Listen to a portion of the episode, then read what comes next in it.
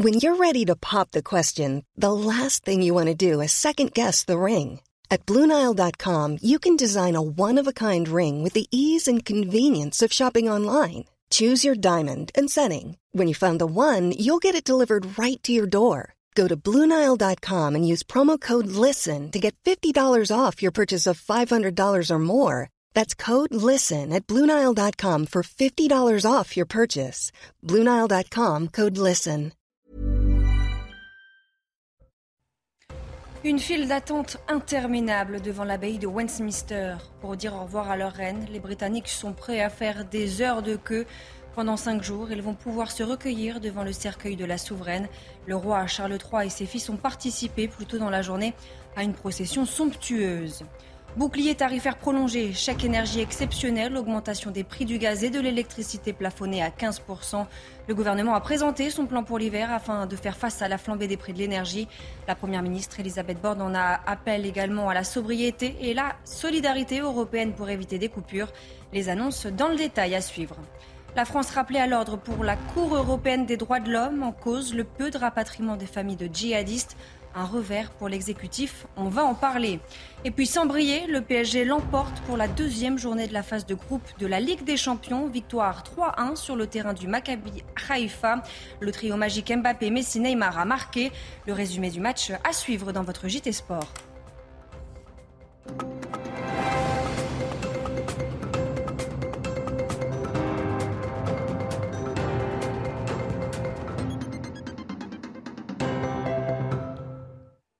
Bonsoir à tous, je suis euh, ravie de vous retrouver pour l'édition de la nuit. À la une, les Britanniques vont devoir s'armer de patience pour dire au revoir à leur reine. Sur place, on évoque plus de 30 heures d'attente pour arriver devant le cercueil de la souveraine installé dans le hall de Westminster. Notre correspondant sur place, Vincent Farandège, nous le confirme, il y a beaucoup de monde. Nous sommes ici au début de la file d'attente pour accéder au Westminster Hall. Pour vous donner un ordre d'idée, nous sommes au niveau du Tower Bridge. Tower Bridge, c'est à environ 6 km dans cette direction, le long euh, de la Tamise. Ce n'est qu'à peu près une heure de marche. Néanmoins, les personnes qui font l'accueil ici vont attendre entre 10 et 11 heures pour pouvoir accéder ensuite au Westminster Hall. Alors, il faut savoir que tout est très bien organisé ici, à l'image du protocole. D'ailleurs, depuis le début des hommages ici euh, à Londres, il y a des sanitaires et des points d'eau qui sont euh, disponibles posé à des points euh, bien précis et les personnes qui attendent eh bien, ont pris leurs précautions. Euh, on a vu euh, des personnes avec forcément de la nourriture, beaucoup d'eau, également le parapluie, c'est très important à Londres, ou encore des couvertures pour pouvoir passer la nuit assez facilement. Vous l'avez donc entendu, vous l'avez vu, les Britanniques sont nombreux à attendre. Nos équipes sur place les ont rencontrés. Les Britanniques nous expliquent pourquoi c'est important d'être là. Écoutez. Il parlait de 30 heures d'attente, donc 10 heures, c'est OK pour nous. Elle a servi le pays toute sa vie. Alors c'est à nous maintenant de l'honorer un peu en retour. C'est un peu comme perdre ma grand-mère. Hein. C'est quelqu'un qui est là pour toutes nos vies euh, et c'est très important pour la nation. Hein. Je suis là parce que la reine a tant fait pour notre pays. C'est une femme admirable. Je parie que nous serons encore là à 11h30. 11h30 du matin, hein, pas ce soir. J'ai ma veste, un peu d'eau et un peu de chocolat. La dépouille de la reine est arrivée à Westminster en début d'après-midi au terme d'une procession somptueuse et émouvante. Son cercueil de chêne était recouvert de l'étendard royal sur lequel avait été déposée une couronne de bruyère blanche. Derrière, à pied, au rythme de 75 pas par minute, les membres de la famille royale, les quatre enfants de la reine et ses deux petits-fils, William et Harry. Chaque minute, un coup de canon était tiré depuis Hyde Park en alternance avec la cloche de Big Ben. Regardez.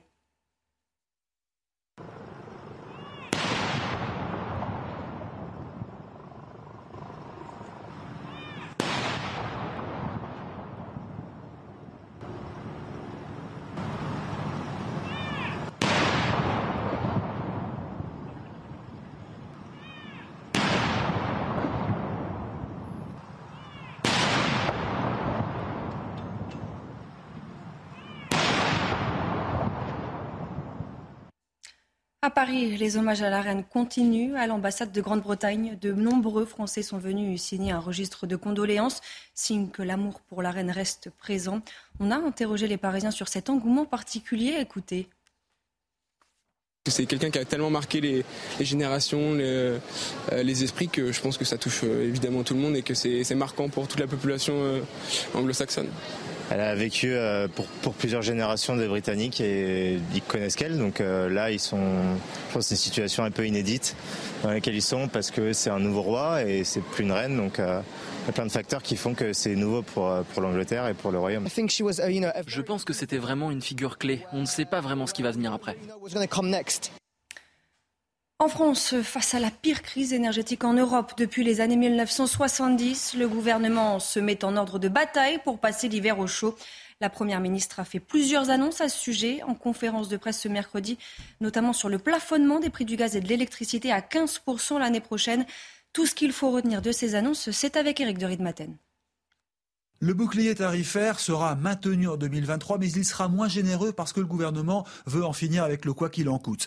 Pour l'électricité comme pour le gaz, il y aura des hausses de tarifs, mais limitées à 15% début 2023, ce qui fera 20 à 25 euros de plus sur les factures. Mais si l'État n'avait rien fait, eh bien les factures auraient pu grimper de 120% début 2023. Alors, il y aura des chèques pour les personnes les plus modestes, environ 100 à 200 euros seront envoyés d'ici à la fin de l'année. 12 millions de ménages sont concernés. Mais ce qu'il faut retenir, c'est l'appel à la modération. Pour que les factures n'explosent pas, pour qu'il n'y ait pas de coupure cet hiver, il faudra réduire de 10% sa consommation d'énergie à la maison. Un site internet EcoWatt indiquera les efforts à faire en fonction du froid cet hiver. Il sera même possible de recevoir des SMS pour nous alerter sur l'urgence à réduire nos consommations. RTE, qui est le gestionnaire de réseau électrique, confie confirme bien que si tout le monde est raisonnable, le risque de coupure est à exclure. Alors vous, justement, êtes-vous prêt à être plus raisonnable, à faire plus attention que d'habitude, surtout lorsqu'il fera très froid? Nous vous avons posé la question, écoutez. On va descendre le chauffage et on va se couvrir plus à la maison. Euh, les, couvertures à, l'ancienne, quoi. C'est inquiétant, non, mais enfin, disons qu'en fait, euh, ça va concerner tout le monde et que logiquement, euh, on va se retrouver tous avec euh, effectivement un peu plus euh, à payer. Il y a peut-être des, solutions à apporter chez soi aussi. Et puis baisser son chauffage, euh, si ça doit être effectivement une façon de faire, oui, on fera comme ça. Il faudra couper l'électricité dans chaque pièce. C'est la seule solution. diminuer le douche aussi. Et puis sous pression à l'approche d'une saison tendue sur le front de la sécurité énergétique, EDF promet que les centrales nucléaires à l'arrêt en France pourront rouvrir cet hiver. C'est le PDG qui l'a annoncé ce mercredi. À ce jour, nous avons 27 réacteurs connectés au réseau électrique. Trois autres réacteurs sont placés en situation d'économie de combustible.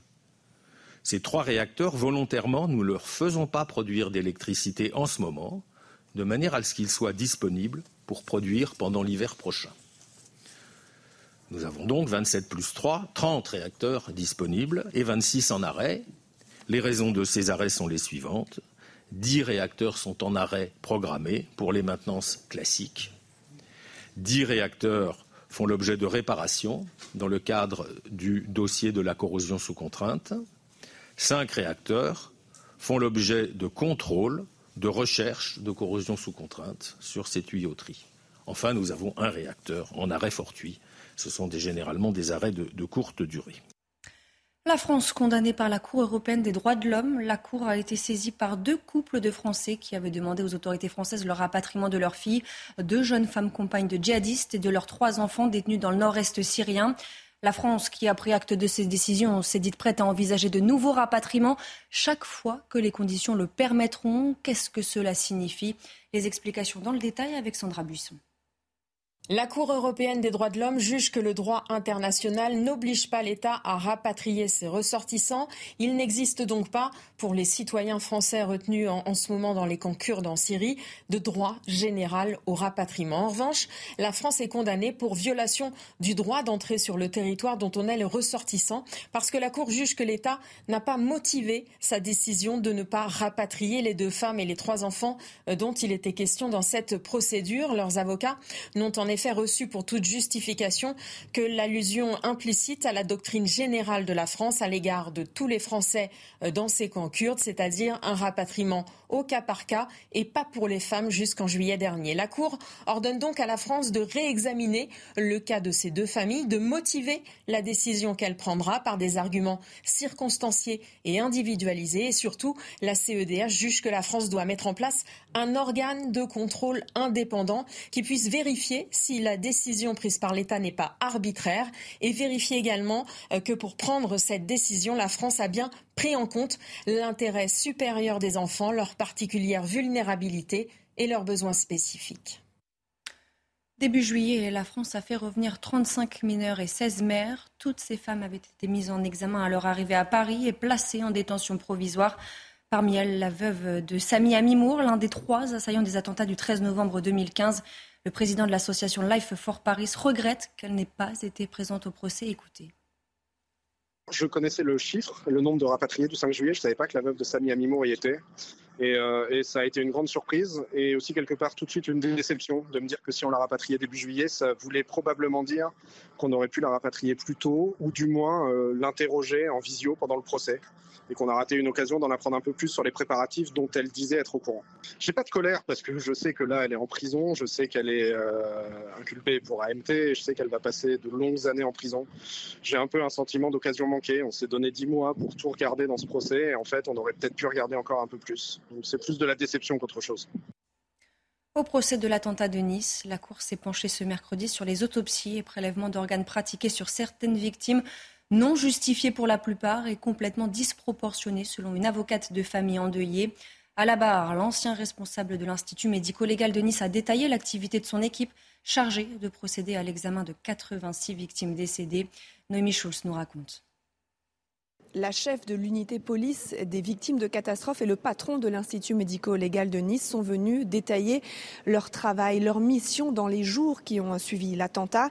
Une double consigne leur avait été donnée par le procureur de la République, avoir identifié toutes les victimes et restituer les corps aux familles avant le 19 juillet dans un laps de temps euh, très court, mais ne prendre aucun risque, éviter toute erreur pour ne pas aboutir aux mêmes situations euh, dramatiques où les identités de certaines victimes des attentats du 13 novembre avait été euh, échangé. Avec pédagogie et précision, la policière est donc revenue sur le protocole très strict, ne jamais se contenter d'une pièce d'identité retrouvée à proximité euh, d'un corps, ne jamais demander à une famille d'identifier elle-même un proche, s'appuyer sur des éléments scientifiques comme l'ADN ou les empreintes digitales.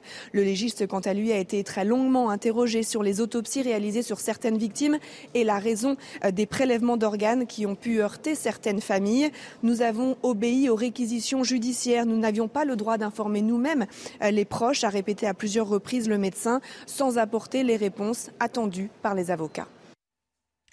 Après le choc, l'émotion au lycée François de Malherbe-Bacan, où ce mardi, une professeure de français a été attaquée au couteau. L'enseignante s'en est sortie. Son agresseur présumé, un élève, a été interpellé. Sur place, une cellule psychologique a été ouverte. Jeanne Cancard est sur place pour CNews. Elle a rencontré des élèves toujours sur le choc. Écoutez. Devant les grilles de ce lycée, tout au long de la journée, ce mercredi, tous les élèves échangeaient sur le drame qui s'était noué la veille à l'intérieur même de leur établissement tranquille. Nous avons pu parler avec des camarades de classe de l'adolescent. Tous nous décrivent un jeune homme d'ordinaire gentil et sans histoire. D'ailleurs, il n'était pas connu des services de police et n'avait pas d'antécédents judiciaires. Un geste qui reste donc totalement inexpliqué, incompréhensible pour ses camarades. Nous avons aussi pu recueillir le témoignage de sa voisine de classe sous le choc. Elle a assisté à la scène et décrit quelqu'un de déterminé alors que quelques minutes plus tôt, il aidait à travailler ses cours juste avant de passer à l'acte. J'étais dans la salle, c'était 11h, euh, donc on reprenait les cours dans une autre salle, tout le monde partait, il restait à peu près 7 personnes dans la classe.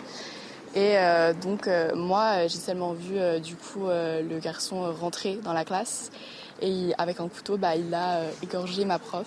Personne n'a vraiment compris ce qui se passait, même la prof d'ailleurs, et elle, elle, a cru juste qu'il l'avait bousculé.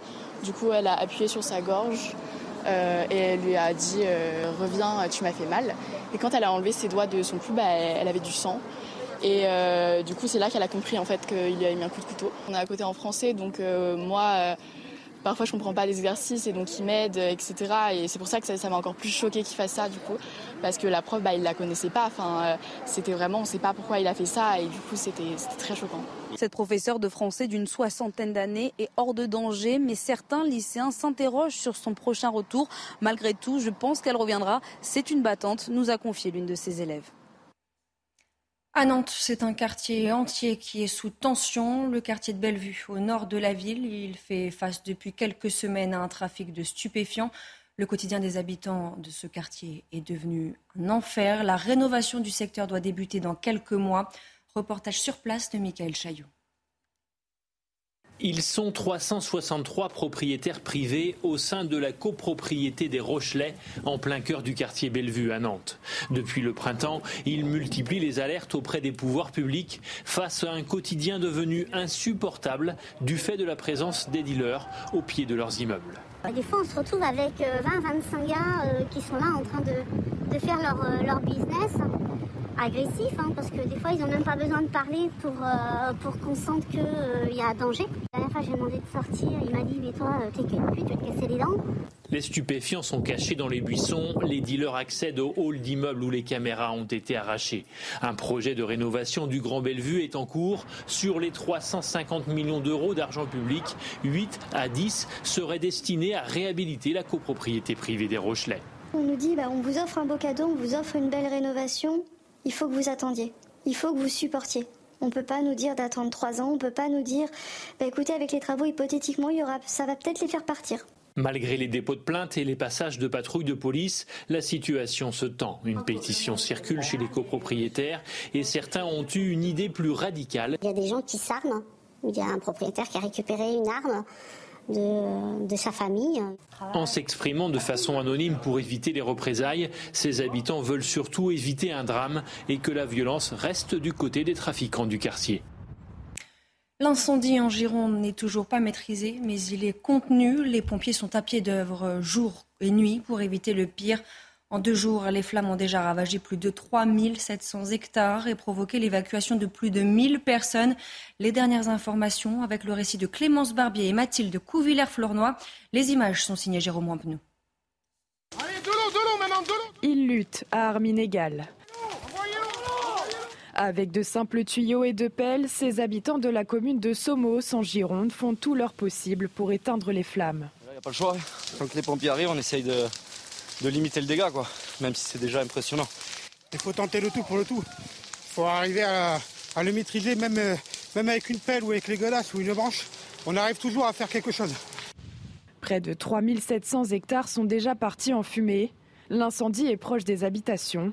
Au total, 1840 personnes ont été évacuées depuis lundi. On se dit qu'on a une maison et que du jour au lendemain, on peut ne plus rien avoir. Quoi. Donc euh, on a pris euh, ce qu'on pouvait prendre.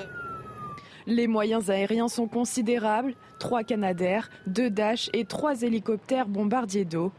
Au sol, plus de 900 pompiers sont mobilisés dans des conditions difficiles. Quand vous regardez le massif, il est très dense et on ne peut pas rentrer là-dedans. Donc c'est trop dangereux pour les hommes. Donc du coup, il est en train de progresser et on l'attend à un endroit où on a concentré nos moyens pour pouvoir l'arrêter. La piste criminelle semble privilégiée. Une enquête judiciaire a été ouverte sur les origines de l'incendie. Victoire du Paris Saint-Germain pour la deuxième journée de Ligue des Champions. Le trio magique a marqué. Le résumé de cette rencontre, c'est tout de suite dans le JT Sport.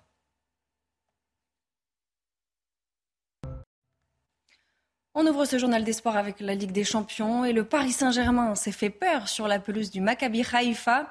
Mené 1-0 à la surprise générale sur un but de Chéri à la 24e minute, Paris réagit rapidement avant la mi-temps en égalisant grâce à Lionel Messi à la 36e minute.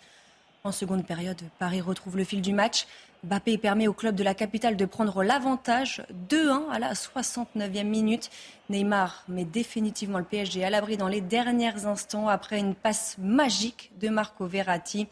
Victoire 3-1 des Parisiens qui prennent la première place du groupe H. Bappé s'est confié après cette rencontre au micro de Canal+, on l'écoute. C'est des conditions un peu, un peu difficiles, il fait super chaud, le terrain il n'est il est pas top, mais, mais c'est la Champions League. Voilà, on, est venu pour gagner, pour conforter notre première place du groupe et c'est ce qu'on a fait. On a bien débuté, on a mis, de l'intensité, après on, s'est fait un peu endormir et on concède ce premier but et après on a, bien réagi, on a commencé à installer notre jeu, à essayer de, faire des différences et c'est ce qu'on a fait et on a réussi à mettre le deuxième et à clouer le spectacle à la fin avec le troisième. Dans les autres matchs de Ligue des Champions, Manchester City a battu Dortmund 2-1 sur sa pelouse, mais l'on retiendra surtout le chef-d'œuvre d'Erling Haaland qui donne le but de la victoire aux Mancuniens.